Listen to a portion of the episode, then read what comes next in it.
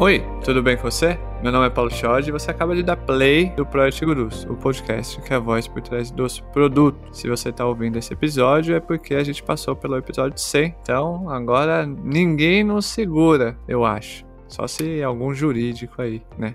Nunca se sabe. É, comigo nessa jornada tá ele, o streamer profissional do Project Gurus, aquele que joga Valorant, COD, com Gaules, Fallen essas pessoas que ninguém conhece. Gui Peluso, tudo bem com você? Fala, meu querido. Tudo bem, velho. E você? Bem também. Muito obrigado, viu, por estar aqui. Feliz por estar aqui mais uma vez é... e por falar sobre um assunto tão legal quanto que a gente vai falar hoje. O, recentemente você fez uma live em que você é, é, bateu um recorde, né? Você fez um MVP em 37 minutos, né? Você e o Efren. É isso aí, a gente bateu o recorde mundial, a gente mandou o material pro Guinness Book. Sim. Estamos esperando só pegar o, o, a confirmação do recorde mundial batido, hein? Sim. É, e-mails foram enviados com prints e links dos vídeos é, pedindo essa, essa menção no Guinness e o cheque também, que o dinheiro também é bem-vindo. também. Sempre. Claro. Sempre, sempre. É, vamos pra pauta, Gui? Bora lá! Se você é uma daquelas pessoas que gosta de aprender trocando ideias com experts, colocando a mão na massa em projetos práticos e recebendo mentoria de grandes nomes do mercado, e muitos desses nomes já passaram por aqui, a dica do PG para você dar o próximo passo na sua carreira são os cursos da Terra. Eles são uma escola 100% online, com uma comunidade engajada de mais de 5 mil estudantes voltada a desenvolver as competências mais demandadas no mercado digital no Brasil e no mundo das áreas de produtos, UX, marketing digital e ciência de dados, aumentando, assim, muito suas oportunidades de trabalho e network. O método de aprendizagem da Terra foi reconhecido pelo World Economic Forum e pelo Google for Startups. O certificado que você ganha é um diferencial em processos seletivos de várias empresas digitais do país. As aulas são ao vivo e você pode estudar de onde estiver, interagindo em sala de aula e tirando suas dúvidas na hora. Ao longo do curso, você tem contato com profissionais das maiores empresas digitais do país, como Nubank, PicPay, Gympass, iFood e muitas outras. Dá uma olhada no site deles para saber mais sobre os cursos. O link está na descrição aqui do episódio. Com a parceria do Project Gurus, claro, você tem um incentivo de 600 reais usando o cupom Product Underline Guru, sem o S no final, hein? Preste muita atenção. O cupom também estará na descrição desse episódio, certo? Combinado? Corre lá no site da Terra e aproveite. Agora vamos pro papo. A IA, inteligência artificial, está entre nós há algum tempo e não para de se espalhar. Enquanto você ouve esse episódio, um chip acaba de ganhar mais capacidade de processamento e em algum lugar do mundo um novo software foi inventado ou instalado para realizar a função que antes era de uma, 10 ou 100 pessoas. As demais ondas de inovação, quando arrebentarem na praia, mudarão a paisagem para sempre. Por isso, chamamos hoje para entender mais sobre esses produtos com inteligência artificial e também Big Data, Victor Costa da Cortex empresa especialista, e ele é especialista, ele vai ensinar a gente tudo. Hoje eu e o Gui vamos sair daqui sabendo como lidar com a Alexa e a Siri, certo, Gui? É isso, eu tô pensando em sair daqui com alguma inteligência artificial para aumentar a minha inteligência. Isso, esse, esse é o objetivo. Eu quero uma inteligência artificial que aumente a minha inteligência. É isso. E de preferência faça reuniões com stakeholders por mim. Por isso, a gente vai falar com o Victor Costa. Seja bem-vindo ao Project Gurus. Victor Costa, tudo bem com você? Opa, tudo ótimo, tudo bem. Como um bom projeto de design, né, é legal a gente já começar gerenciando as expectativas, né? o que eu tenho para compartilhar com vocês é a minha experiência de 10 anos de casa num produto que evoluiu para se transformar num produto que trabalha com inteligência artificial, né? E fazer essa troca com vocês aqui, que eu acho que vai ser bem rica, bem legal. Vai ser muito bom esse papo, porque se as próximas ondas os produtos vão usar inteligência artificial, a gente já vai saber o rolê, entendeu, Gui? Qual é o caminho das pedras? A gente já tem como fazer um no-code de inteligência artificial? Hã? Calma, o Victor vai responder essas perguntas. Porque senão já vou colocar amanhã a inteligência artificial no formulário, já vou sair aí se empolgando tudo. Calma. Ô, Victor, antes da, da gente entrar em Big Data, é, inteligência artificial, qual é a sua história? Tá, ok. É, falando um pouquinho sobre essa questão da, da história, né? Eu, como designer, eu sempre gostei de matemática. Né? Isso é uma coisa bem diferente né, do que a gente está acostumado a ver no mercado. Geralmente, quando eu comecei faculdade, essas coisas, era uma coisa que todo designer fugia, né? Matemática e exatas. Né? Eu sempre gostei de geometria e, e matemática por aí e nunca gostei muito daquela parte subjetiva de validação das coisas, sabe? Tipo, aquela, aquela conversa mais artística, né, entre aspas, é, da profissão. E aí, por causa disso, eu comecei a caminhar para me especializar em formas de conseguir validar é, interface, projetos com dados. Né? Então, eu fiz uma pós e o meu projeto final da pós, na época, o Google Analytics estava começando né, a, a, se transformar numa ferramenta relevante, foi é, toda a transformação de um site de notícias em um site colaborativo onde os dados eram reis, é, onde o dado era rei ali, né, e servia como ferramenta para a gente motivar os jornalistas a postarem mais. Né, isso há mais ou menos uns 10 anos atrás. Né? E aí, com esse background, eu fui chamado para trabalhar na Cortex, né, que é uma empresa que ela já vem com, esse, com essa pegada de, de trabalhar com dado desde quando ela, quando ela era uma consultoria é, há mais ou menos uns 13 anos atrás. Fez sentido? Fez sentido, sim. Não, não fez sentido a parte de designer que gosta de matemática. Isso não fez sentido nenhum. Acho que você explicou um pouquinho do, da, da Cortex, mas é, tem como é, explicar mais sobre a Cortex? Qual, é, tem, tem, a gente, tem, tem produtos e serviços que a gente usa no dia a dia que tem influência da Cortex? Ah, não diretamente, né? Porque a Cortex é uma empresa é, especializada em gerar insights para marketing e vendas, né? Então a gente geralmente alavanca as vendas de outras empresas. Né? A gente é um site B2B. Né? Então é, esse é o nosso, é o nosso foco. Então provavelmente produtos que vocês têm na casa de vocês que a gente ajudou a empresa a vender para vocês. Né? Oh, yes. A gente faz esse, esse processo, né? A gente ajuda a pavimentar essa estrada, né? A empresa que tem ali um problema de negócio e ela quer resolver e ela usa o Cortex para conseguir resolver esse problema, né? E alavancar as suas vendas ou a sua estratégia de marketing, né? Começar a trabalhar com isso com mais segurança. O, o Gui, então com certeza você tem coisas aí na sua casa que, que você comprou, nem precisava, mas você comprou porque a inteligência artificial te influenciou a comprar. Eu não tenho dúvida, é. Eu sou influenciável ao extremo. Principalmente por coisas inúteis. É, é, aí que eu faço minhas compras. Não precisa? Vem aqui que eu te quero. e, e, antes do, do Gui. Porque o Gui tem uma lista de perguntas de um entusiasta do assunto pro Victor.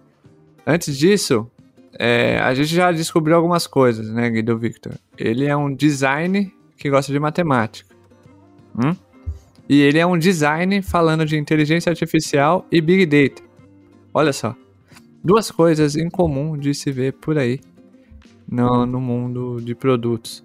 E aí eu pergunto para você, o, o, Victor, qual é o, o papel de design em um produto de, de Big Data e inteligência artificial? Sendo a inteligência artificial não poderia fazer o papel do design? É só treinar ela, não? Sim, é, no futuro, né? E com uma base de dados gigantesca. Mas mesmo assim, sempre que a gente estiver falando de um universo de dados limitado ou de pouca informação, né, a inteligência artificial não vai substituir o design. Né? Assim, a gente consegue ter essa segurança. A gente sempre vai quando né, isso acontecer, é porque a gente já tem uma base de dados mundial tão grande, tão pesada, tão, tão robusta, que permite que ele consiga entender é, o comportamento, né, as atitudes do ser humano a partir dos dados que já existem. Né? É, e o designer, atualmente, né, hoje em dia, ele ajuda na, é, na criação do contexto, quando a gente está falando de um projeto de inteligência artificial. Né? Geralmente ele trabalha muito próximo do cientista de dados.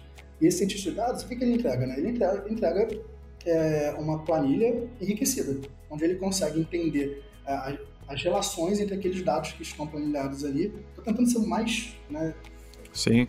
O máximo possível. Né? É, ele consegue criar relações entre aqueles dados que estão ali para gerar novos dados. Né? E a gente chama isso de, de inteligência. Né? Mas, na verdade, é matemática pura. Na verdade, é criação de algoritmo. Né? O que, que, tem de novidade hoje? Né? Porque esses dados podem servir para gerar outros dados sem interferência humana. Né? E aí que é o machine learning, etc. E tal. Mas a base ainda é os dados que, são, que já existem e que são captados por, né, por outras máquinas. Né? A gente, por mais que tenha dado no mercado atualmente, por mais que a gente tenha várias bases de dados e várias coisas, ela só vai substituir o, trabalho criativo quando a massa de dados for tão grande que a gente, não, que a, gente que a máquina possa entender o comportamento humano, né? E aí eu acho que isso vai ser bem mais para frente, assim. Não sei se fez sentido a minha explicação. Fez sim. Sempre que a gente fala de inteligência artificial, sempre tem a pergunta de a inteligência artificial vai substituir o humano, bibibi, blá, blá. Mas não é tão simples assim, né, Victor? Como você falou, precisa ter um, um número grande de, de, de dados, informações e comportamentos e tal, para que um dia seja possível. Não é algo é. do tipo, ano que vem já vai ter isso. Exatamente, principalmente quando a gente fala do, né, do projeto Folha em Branco né, que ele não existe. Assim, não existe um produto que eu vou começar a fazer. E desse tipo de projeto vai demorar muito. Quando a gente fala de manutenção de um produto existente, de evolução, aí já é outra história, né? Porque aí você já tem uma massa crítica muito pesada ali que vai que, que, a gente pode criar algoritmos ali para já determinar qual é o melhor comportamento. Né? Várias empresas fazem isso, né? principalmente é, quando a gente está falando de B2C, que aí a gente tem muito volume de dados ali, então você putz, o usuário, né, ele sempre clica nesse lugar, faz o teste AB e determina o resultado. Isso feito numa escala maior é, na verdade, inteligência artificial. Você não precisa do designer mais, né?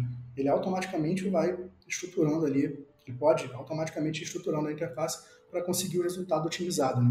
Então, assim, quando a gente fala de evolução de produto que já existe, aí a conversa já muda um pouco de, de figura. Mas quando a gente está falando de criação de um produto do zero, Aí onde os dados ajudam mais, né, e essa transformação, esse enriquecimento dos dados, essa inteligência, é na definição do mercado, né, assim, na definição, no market fit, né, onde a gente vai trabalhar. E aí é até onde está a Cortex, né, ela se encaixa bastante nesse, nesse pedaço, né, de você entender para quem você vai vender, por que, que você vai vender aquilo, né. Boa! Eu acho que, é, acho, não sei se todo mundo que está ouvindo a gente aqui, né, entende mesmo, assim, ou sabe o que é inteligência artificial, então eu queria dar um passinho para trás, só para a gente é, consolidar o conceito aqui. Né? Então, assim, pelo que o Victor estava falando para a gente, a inteligência artificial ela só acontece quando o computador consegue predizer ou dizer de antemão o comportamento, um comportamento que é, é pode ser interpretado através de dados. Né? Então, para que a gente tenha inteligência artificial, a gente precisa ter um banco de dados enorme, com muito, muito, muito, muito dados. E esses dados, eles precisam, é, é, eles podem dar insights de comportamentos de pessoas, né? De pessoas ou é, de negócios, enfim. É isso, Victor?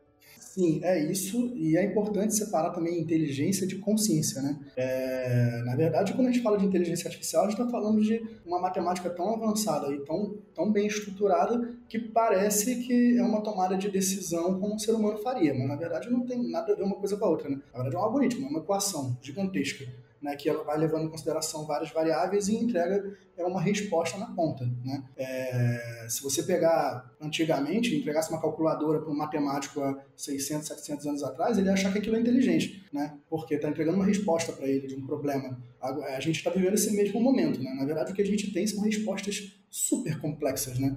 de problemas também super complexos. Né? Então, a gente a gente até evita um pouco usar esse termo inteligência, sabe, dentro dos casos que a gente está trabalhando, né? Porque na verdade a gente está falando de modelo de predição, né? Ou de é, classificação de coisas, né? Porque aí você simplifica um pouco é, e desmistifica um pouco essa questão da inteligência artificial.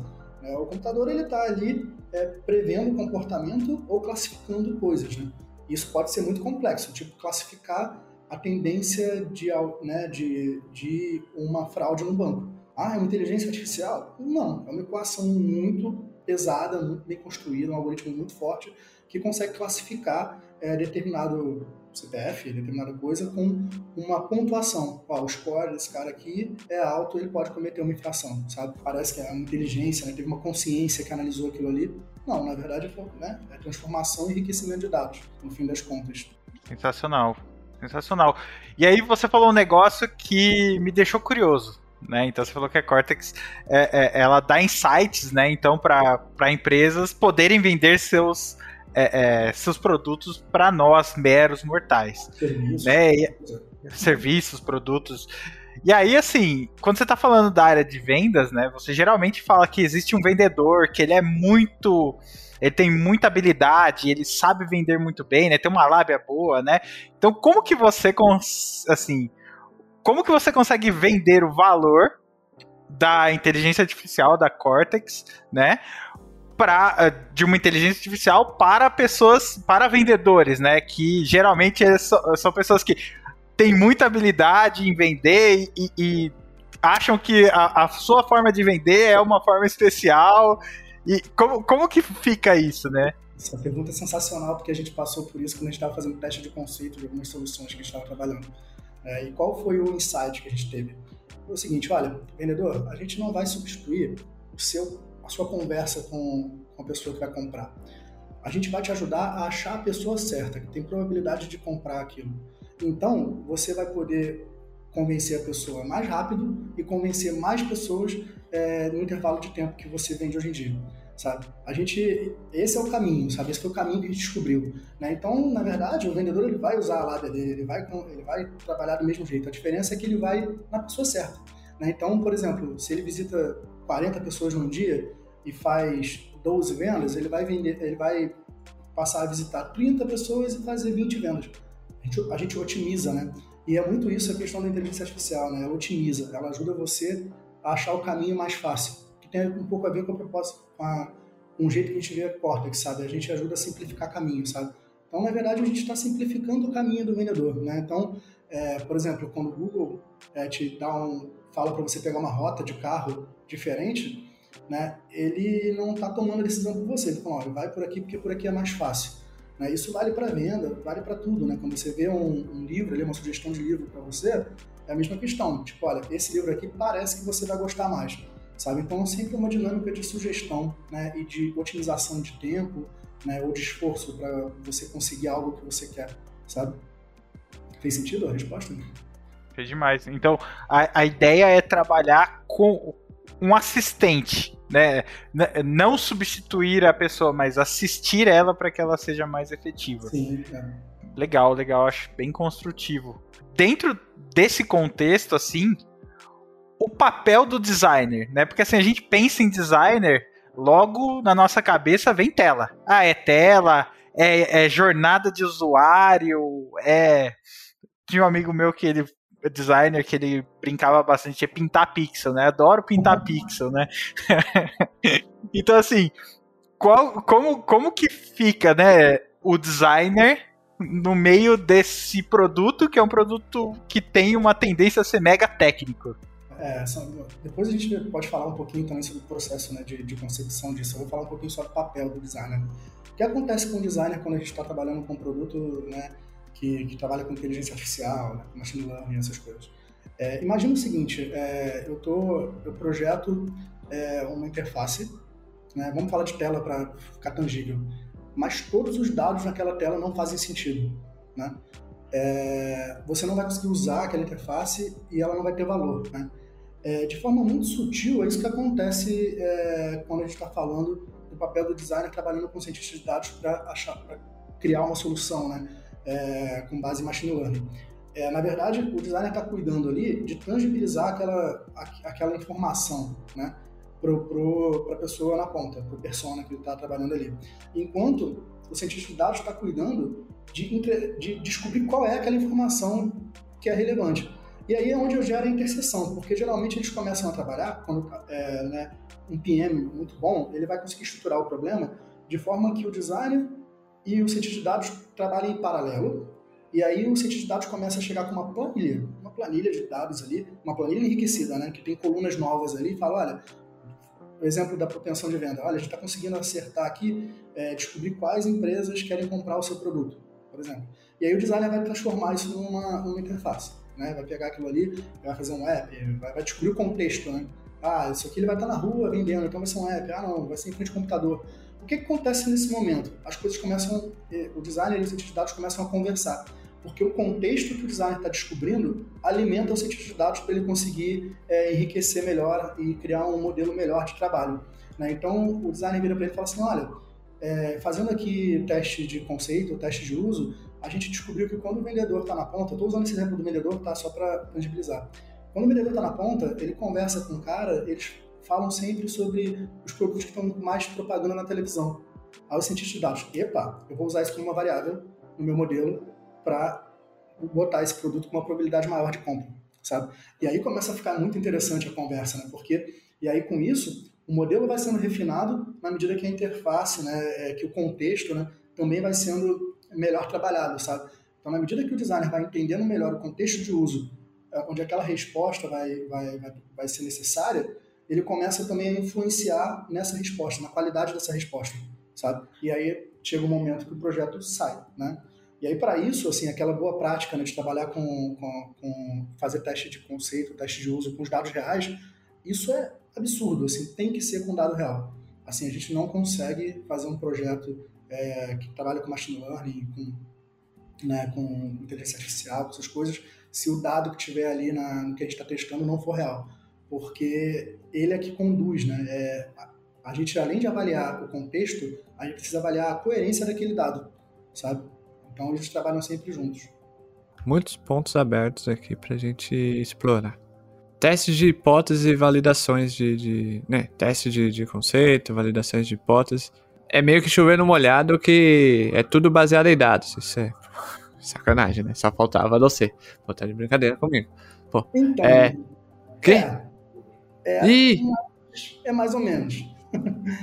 É, explica, explica aí. Exatamente, porque a gente é, a parte qualitativa ela é muito importante e, e, pelo menos na Cortex, a gente acredita que ela, ela, traz uma, uma visão humana que o dado sozinho não consegue trazer. A gente leva aquele conceito né, de, cara, a informação quantitativa mostra, ajuda a definir o problema, e a parte qualitativa, junto com a quantitativa, ajuda a gente a definir a solução. Sabe? Então, às vezes a gente faz teste de conceito qualitativo mesmo, sabe? Às vezes a gente já tem aquela resposta. Se você pegar e analisar os dados ali, você, putz, esse aqui é o melhor caminho. Mas a gente pega e, não, vamos fazer uma validação aqui. A gente usa os dados para definir as pessoas que a gente quer testar, aí sim, né?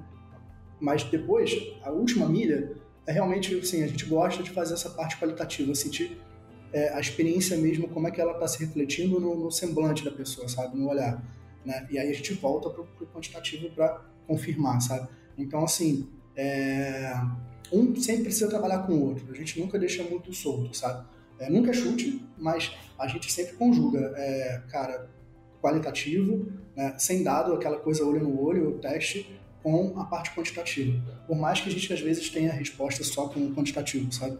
Assim, só com, com algoritmo, só com essas coisas. Isso ajuda muito a gente a definir o mercado, a definir market, né, market fit, por exemplo. Mas quando a gente projeta a solução, é, é legal, a gente sempre tenta fazer essa, essa, essa pegada bem qualitativa também, para a gente conseguir, um, conseguir uma solução elegante, sabe, que, que realmente mexa, sabe. É, porque voltando nessa questão dos dados, né, assim, dado é matemática, a inteligência artificial ela não é consciente, né, ela, ela na verdade te dá uma resposta. Se todo mundo usar os mesmos algoritmos, eles vão dar as mesmas respostas, então você vai ter as mesmas interfaces do outro lado, sabe? Então, é, isso, tem que ter esse cuidado, né? Porque a gente entra ali para jogar o fator humano de evolução, sabe? Para as coisas às vezes, sabe? O, a Cortex ela é especialista em ajudar empresas é, a alavancar é, o marketing e a venda, certo? Uhum. Todo mundo, você que deu play já entendeu o, isso, certo? Certo. Então, as métricas de sucesso, olha lá, seria quantas pessoas foram abordadas, quantas pessoas compraram efetivamente algo mediante de alguma solução da que a Cortex fez para ajudar tal marca, tal, tal produto. Tô, tô errado? Ou, ou... Tá. Ok. aí, aí vem. Ah, olha, eu sou um baita comunicador. Aí vem a pergunta: casca de banana. Ok, isso são é, métricas de sucesso do negócio. Mas quando a gente está falando métricas do produto inteligência artificial e big data, existe é, e quais são? Tipo, é não errar o cálculo. Uma, né? Eu acho que é isso. Olha, isso é, é uma conversa gigante mesmo, porque é uma das partes mais difíceis no, projeto, no, no, no processo de concepção. Né? É, por exemplo, a gente está usando como exemplo sempre essa questão do vendedor. Né? Porque, aí tá, eu faço o meu modelo, fiz ali, peguei uma amostragem pequena, peguei 100 vendedores ali, sabe? Tipo, e olha, eu garanto que meu modelo vai aumentar as suas vendas em 30%. Só que eu tinha um vendedor nessa empresa que era muito bom, que vendia muito mais que os outros e jogava a média lá em cima. Esse cara saiu de férias assim que eu lancei o produto, sabe? Entendeu? Então, aí você, cara, né, as vendas não subiram tanto, não chegaram a, a bater aquilo que, que foi esperado, sabe? Então, é super complicado, né? E a gente pega sempre, quando a gente vai vender um projeto de ciência de dados, né, ou vai fazer um produto que tem a ver com isso, a gente sempre consegue umas métricas de controle, como se fosse um projeto científico, né? Eu tenho aquelas variáveis ali, eu, putz, se eu mexer nessa variável aqui, isso aqui sobe. Se eu mexer nessa daqui, isso aqui desce. E geralmente isso também é, é em função do tempo. Né? É, um algoritmo né, ele evolui. Então o que também a gente faz, é, além de definir essas métricas de controle, que é super difícil, né? Quanto mais complexa é a solução que eu estou entregando, mais difícil é eu conseguir definir métricas de controle para avaliar o resultado delas. Né? A gente também tem uma questão de tempo. Né? Olha, é, esse modelo ele vai aprender ao longo de dois meses, né? aí vai ter mais massa crítica, porque ele vai aprender com erro, né? com acerto, né? e aí depois de dois meses a gente testa de novo e depois de novo até a gente conseguir ter a certeza de que esse modelo está rodando dentro do percentual combinado no começo do projeto, sabe? Tipo, tanto quando a gente está fazendo um produto, né, que, é, que a gente vai vender o produto fechado, quanto num projeto de consultoria, por exemplo, sabe? Então isso é, isso é super é super importante, sabe? Ter essa essa essa pegada. E entra muito o papel do designer também, porque nesse momento a dinâmica de feedback ela precisa ser muito forte.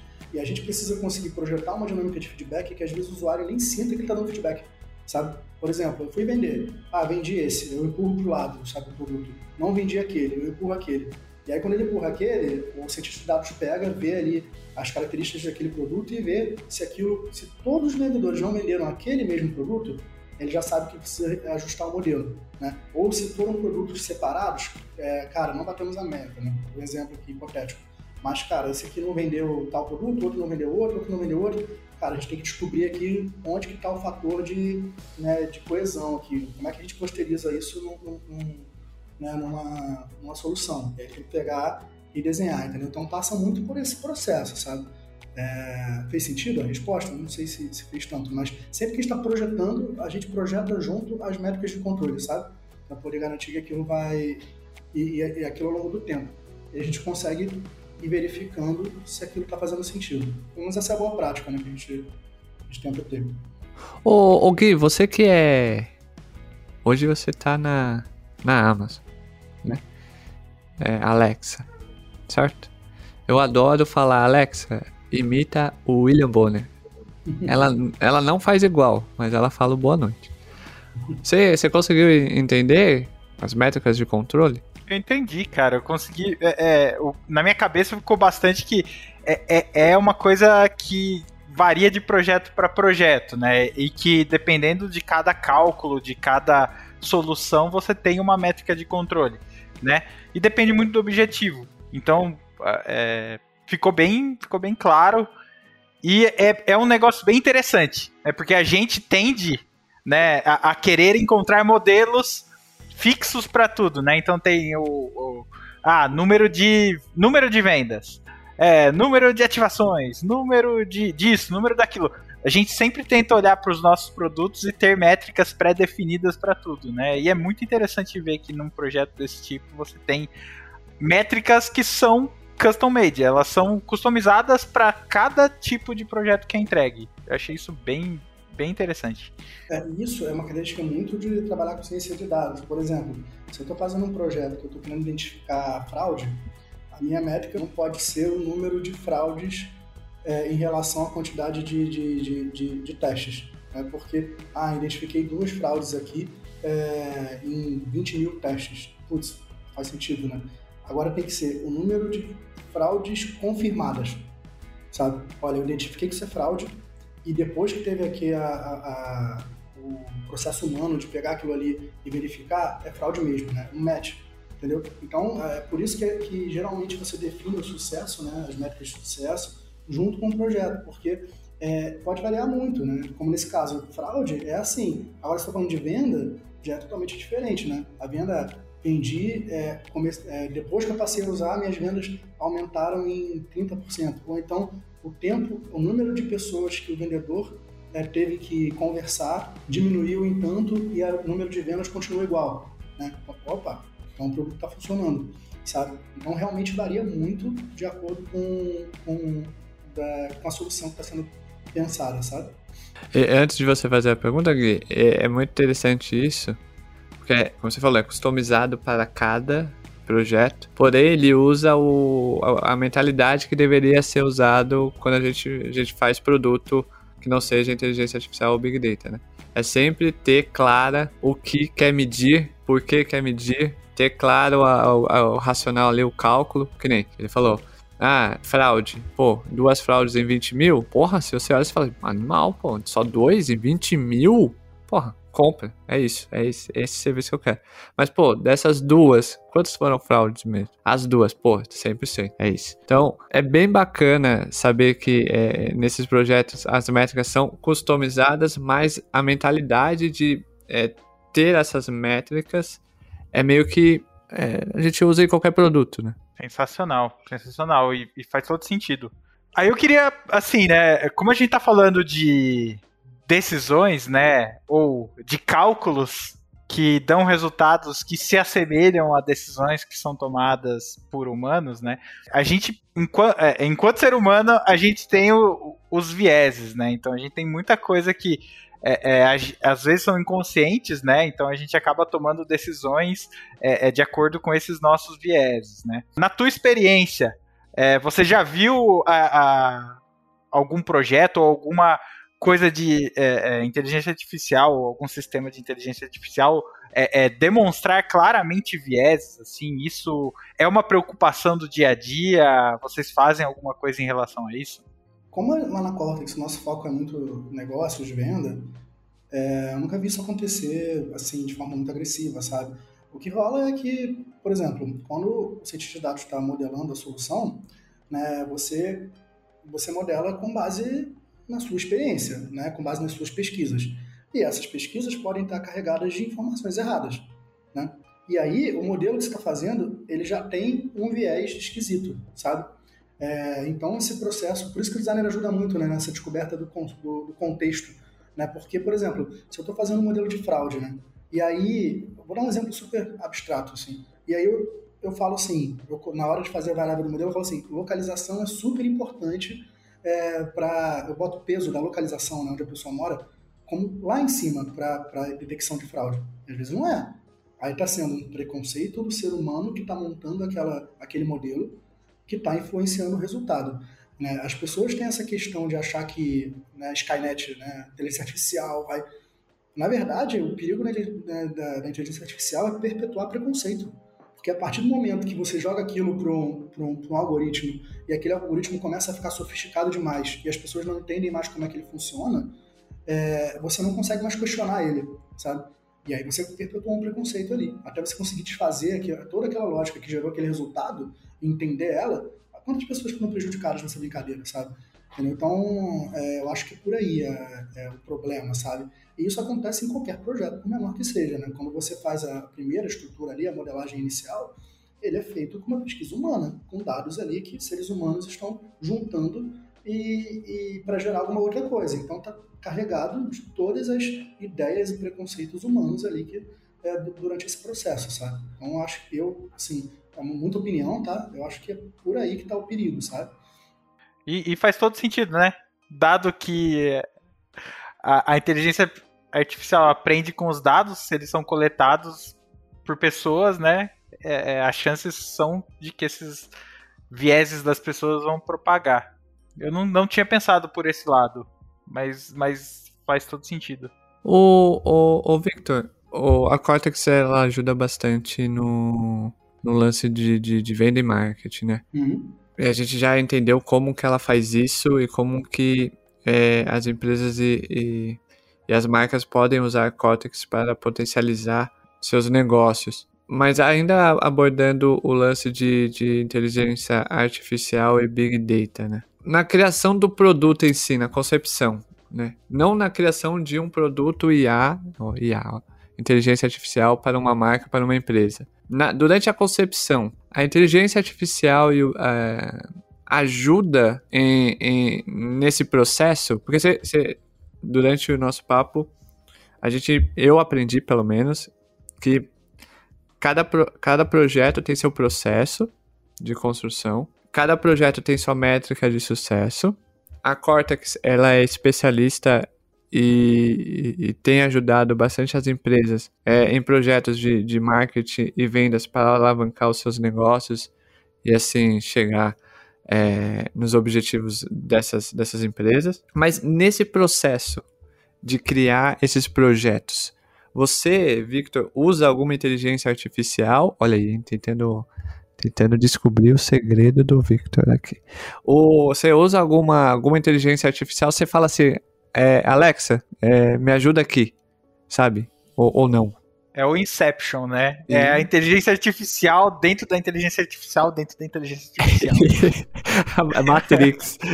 Eu vou tentar quebrar a resposta em duas partes, tá? Uma sobre o processo de concepção e outra sobre isso, sobre usar né, o nosso skill, né, ciência de dados, machine learning, para melhorar esse processo de concepção e conseguir resultados mais redondos. Né? O processo de concepção que a gente usa para desenvolver o produto, ele é o mesmo. Todo squad funciona mais ou menos da mesma forma. A gente tem vários squads né? E aí o que acontece na prática?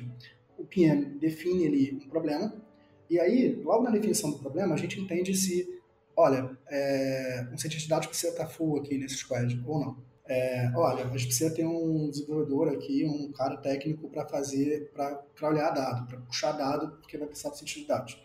E aí eles começam, o design e o cientista de dados começam a trabalhar separados. É uma coisa até que a gente está acertando os ponteiros, né? Porque às vezes o designer fica desconfortável, putz, mas eu não sei quais dados vão aparecer, né? Às vezes o, o cientista de dados fala, putz, mas o designer já está desenhando na tela, não sei o quê. Mas até que a gente gosta desse processo mais aberto, né?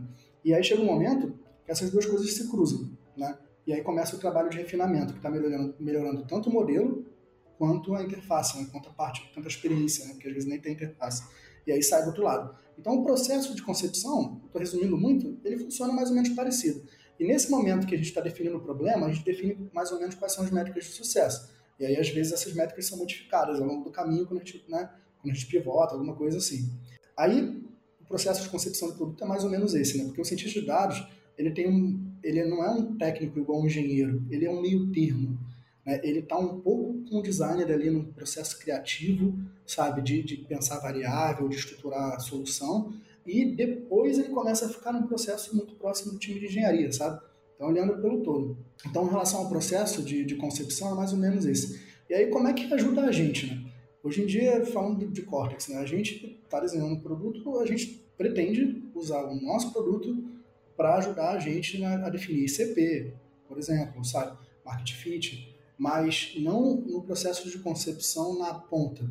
Por quê? Porque a gente não tem massa crítica, a gente é uma empresa é, B2, né, B2B, sabe? A gente é SaaS, Enterprise, a gente tem a quantidade de clientes que a gente tem, eles são muito grandes, mas numa quantidade pequena. Né? E para a gente conseguir usar a inteligência artificial a ponto de ajudar a gente na tomada de decisão, é, no processo de concepção, não de definição do problema, onde a gente tem que olhar o mercado, né, então tem informação para caramba, a gente, ah, com o volume de clientes né, e o volume de dados que a gente tem, não tem muito, não tem tanta necessidade, sabe? Então acaba que esse skill nosso serve muito mais para o começo, para definição do problema, avaliação do mercado. Agora, quando cai na, no processo de concepção de produto normal, né, que a gente, é, ah, PM, designer, tech lead, etc e tal, é, a gente não usa tanto, porque a gente não tem volume ainda, né, para poder usar, sabe? Fez sentido a resposta? Fez, e ainda bem que não tem tanto dado, hein, Gui? Já pensou? Então, mas isso é legal, né? Por exemplo, a gente usa várias ferramentas aí, né? Principalmente ferramenta online para fazer mockup, né?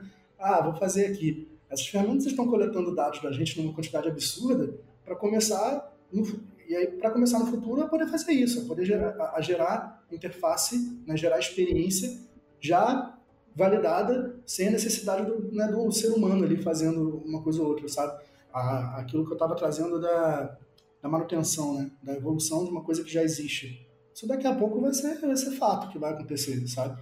Entendeu? Porque a gente está dando esses dados né, para essas ferramentas que que a gente trabalha, sabe? Ok, é meio preocupante, é meio alívio e preocupante, hein, ao mesmo tempo. Hã? É, é alívio por agora e preocupação pro futuro, né? É isso, porque facilmente eu sou substituível por uma por uma inteligência artificial, pô, tá maluco? Não? Logo, logo, logo eu tô nesse, tô nesse caminho aí. Logo, logo vou eu também. ô, ô Gui, você já, você já, já imaginou é, trabalhar numa, num produto de. Porque é muito. Essa, esse lance de, desse processo de, de, de, de, concepção, né? Em que é aberto, em que o PM é, define o, o, o problema. E aí sim ele identifica se necessita de um data science, de se de, necessita de alguém mais técnico de, de Big Data, inteligência artificial ali para ajudar. E aí, junto em um lá aberto, né? Lá o designer já está fazendo para depois ter essa conversão. É bem interessante, hein? Não, e, assim, na prática é muito louco, né? A gente fala aqui, parece que é super organizado, funciona bonitinho. Mas tem uns momentos caóticos, assim, de ah, pô, a gente precisa desse dado. Ah, mas esse dado não tem. Ah, então a gente tem que, tem que coletar esse dado em algum lugar. Putz, aí né, vai ficar melhor a, a resposta. Não, mas a gente não tem ninguém para coletar esse dado agora. Vamos lançar 100, então. Melhor... Aí, cara, é aquela confusão, né, convergência e divergência padrão, sabe? Só que uma variável a mais que é o cientista de dados ali e o designer, tipo, trocando com ele, tipo, você pode melhorar esse algoritmo desse jeito, sabe? Tipo, esse modelo, né? desse jeito. Aí eu senti, senti dados, putz, mas aí eu preciso dar uma informação. Ah, mas essa pessoa não está no squad, a gente vai ter que conversar com, com outro time ali que faz a captura do dado, né, sabe? Entendeu? Porque você tem que trabalhar com uma base de dados que já existe, né? O cientista de dados ele pega uma base pronta, cria um modelo, entrega aquele modelo para o time de engenharia, para o time de engenharia fazer o dado, entrar naquele modelo, entregar a resposta e aquilo aparecer na interface do outro lado, sabe? Então, assim, as conversas são, são, são boas, são, são bem legais, sabe? E essas interações sendo vistas pela Skynet, hein? Gui. Para o todas futuro. elas. Ah, todas. faz aí, faz a próxima, Gui. Cara, é, da tua fala aqui, eu acho que eu vou tirar uma polêmica. Que... Ixi!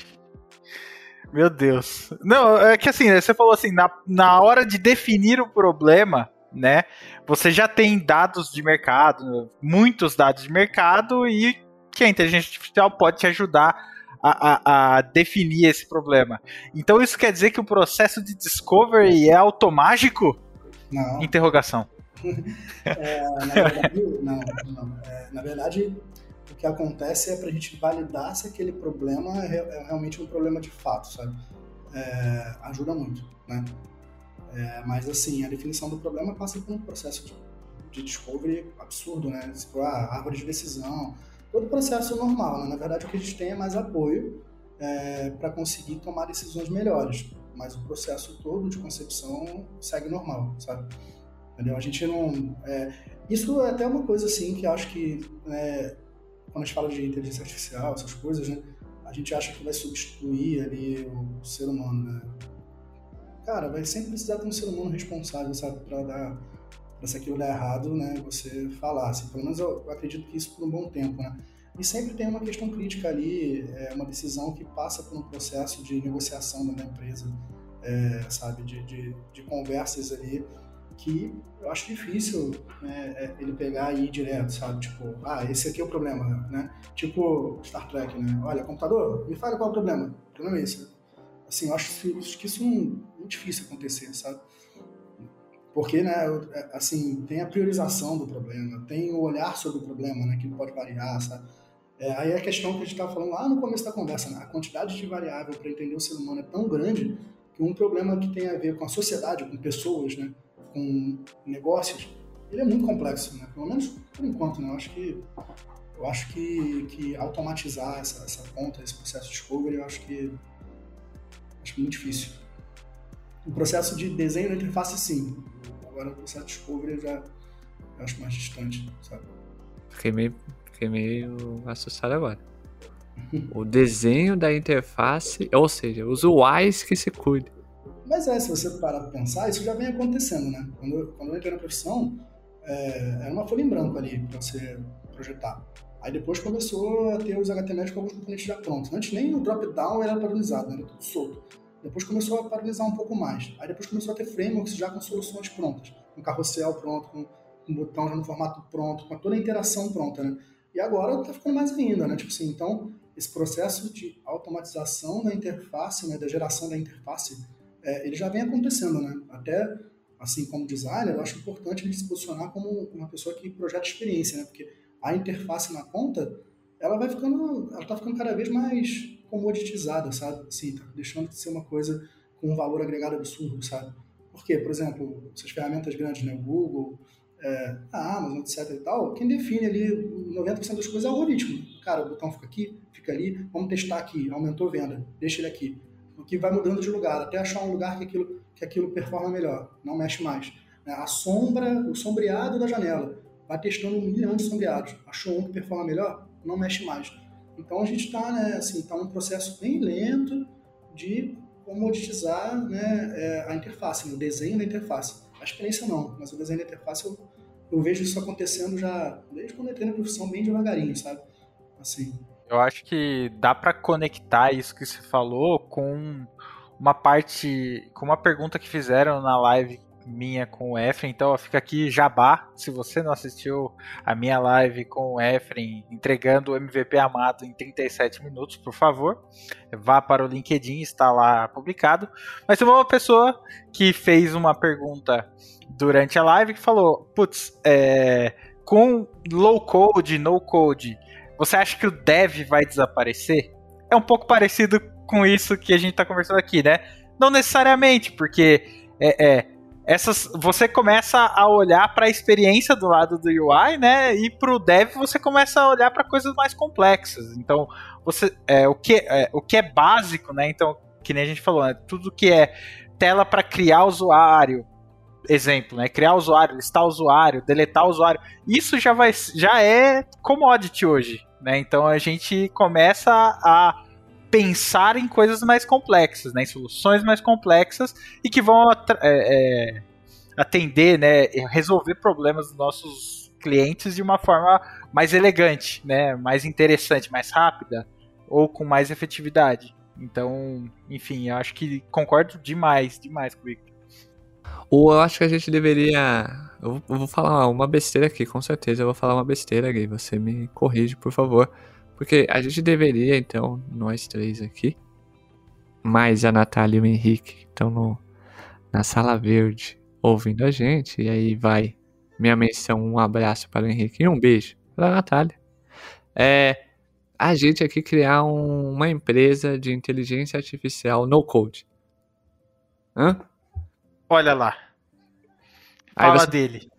É, vamos falar depois do episódio. O episódio já tá indo pro final. Vamos falar sobre, porque aí a pessoa digita uma linha e a inteligência artificial já dá o produto. O que você acha? Bom, Tô viajando muito, hein? Não, ia ficar maravilhoso, né? Porque ia ser o, o a gente ia voltar para a interface lá de linha de comando, né? Sabe, lá do, do começo da, do computador, da computação, né? Você vai ali e escreve ali, né?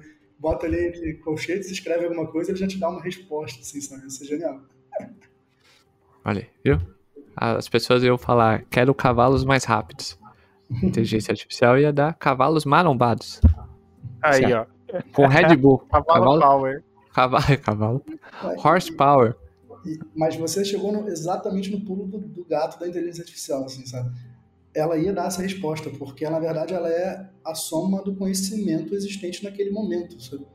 Sabe? Assim, é, ela ia dar essa resposta. Provavelmente ela não ia falar carro porque tem um processo criativo aí para chegar no carro, um, um, processo de análise de risco, entendeu? Que não existia ali, entendeu? Então, se você existisse uma ferramenta de inteligência artificial lá atrás e a pessoa falasse ah, é, né, essa questão do cavalo, a resposta dela provavelmente seria um cavalo bombado, sabe? Entendeu? Assim, isso, isso faz total sentido, sabe? Assim, porque ela é a soma de todo o conhecimento que existia naquela época, né? Hoje em dia, ela é a soma de todo o conhecimento que existe hoje. Quer dizer, é a soma não, né? Isso em teoria, né? Ela é o, o grupo de conhecimento, né? Ela não está além do que a gente pensa, da soma da, da, de todas as mentes humanas, né? nunca vai estar, tá, né? Porque ela tem a gente como limitante, né? Então ela, ela responderia isso, sabe? E o objetivo da Skynet é ir além desse limite, que é o ser humano. Isso eu aprendi nos filmes, certo, Gui? É isso aí, é, exatamente. É maravilhoso, né? Que ela cria um robô bombado, né, cara? Que não parece um ser humano. É uma, Sim. É por e nos Simpsons, a Skynet faz os seres humanos de escravos. Quem nunca assistiu esse episódio e ficou. e olhou pra Alex assim, meio de, de canto de, de olho? Eu já. A gente Eu tá já. se caminhando pro final do, do episódio. Ô, ô Victor, muito obrigado por, pelo seu tempo. É, foi um papo muito bom. Isso acho que o Gui também concorda. É um papo que a gente saiu um pouco do, do nosso, nosso, nosso padrão aqui, né? Que é sempre aplicativo, PPP, SaaS, B2B, B2C. A gente foi para inteligência artificial, Big Data. Então a gente viajou aqui. É, então, muito obrigado, Victor, por, por, pelo seu tempo e por ter me ensinado. O Gui já sabia muitas coisas. Por me ensinado sobre inteligência artificial e Big Data. Nos ensinado. Nos ensinado, ah. porque eu só, só li algumas coisas na Wiki. Tá, tá bom? É, isso, isso aí, gente, assim, meu conhecimento é todo fragmentado, né? Porque isso vem de conversa com cientista de dados, com desenvolvedor, sabe? Ao longo de 10 anos, né? De trabalho. Começando não com isso, né? Mas terminando né? com isso agora, né? Nesse momento. Né? E que bom que, que foi rico o papo. É sempre bom, né? Quando a gente sente que a conversa é, funcionou bem, assim. Bem feliz. O, o, tem, tem vagas na Cortex? Como que as pessoas acessam a Cortex e falam assim, oh, assim, empresa, a empresa quer a Cortex para usar a inteligência artificial para elevar suas vendas. É, entra no site, certo? Que tá Sim, no link é, É, entrar no site total, né? E no LinkedIn, né, com relação a trabalhar com a gente, né? A gente está aumentando o time de design pra caramba, sabe? É, e a gente está contratando e está procurando gente muito boa. É, o nosso processo de trabalho, eu acho que eu já falei bastante dele aqui, o designer que for trabalhar na Cortex, né, que quer trabalhar lá, vai ser um cara que vai ficar muito é, junto com cientista de dados, com engenheiro, sabe, trabalhando muito próximo de mim ali né, com a equipe, é, com um escopo mais aberto, a gente gosta de trabalhar com um escopo um pouquinho mais aberto do designer, sabe, para ele poder ficar mais solto, e a gente está montando o nosso time. Então, é, todo mundo que estiver escutando, quem tiver interesse ou souber alguém que tem interesse, entra no LinkedIn e procura a gente, porque a gente está contratando nesse momento, sabe? A gente está querendo montar um timaço lá. Links na descrição desse episódio. Link do perfil do Victor também vai estar. Tá? Vai ser. Ah, mandar um. vai estar tá um oi. É bem capaz que quem responda as mensagens no LinkedIn do, do Victor é uma inteligência artificial. Mas tenta a sorte lá. É, manda um oi. E Gui, muito obrigado por você ter vindo junto nessa jornada aqui que foi esse episódio. E por favor, pede pra Alexa dar uma maneirada aí. Muito obrigado, cara. Assim, muito feliz de novo de estar aqui, de poder compartilhar esse bate-papo tão legal assim com o Victor, aprender bastante e mais uma vez compartilhar com você aí a, a sua presença e obrigado. Tamo que junto. Agora, então você que ouviu até aqui, já sabe, links estão na descrição. Segue a gente, segue, não segue eu, porque não tem nada de interessante. Segue Gui, segue Victor, por favor. Entre, acesse o site da Cortex, vai lá no LinkedIn da Cortex e se candidata no, numas vagas. A gente também vai compartilhar é, as vagas também no nosso, na nossa página. E agora a gente vai sair daqui desse episódio e jogar um X1 com o tal de Gaules e Fallen ali, assistindo A Fazenda. E eu vejo vocês no próximo episódio. Tchau. Minota, Gaulês. Minota, falem.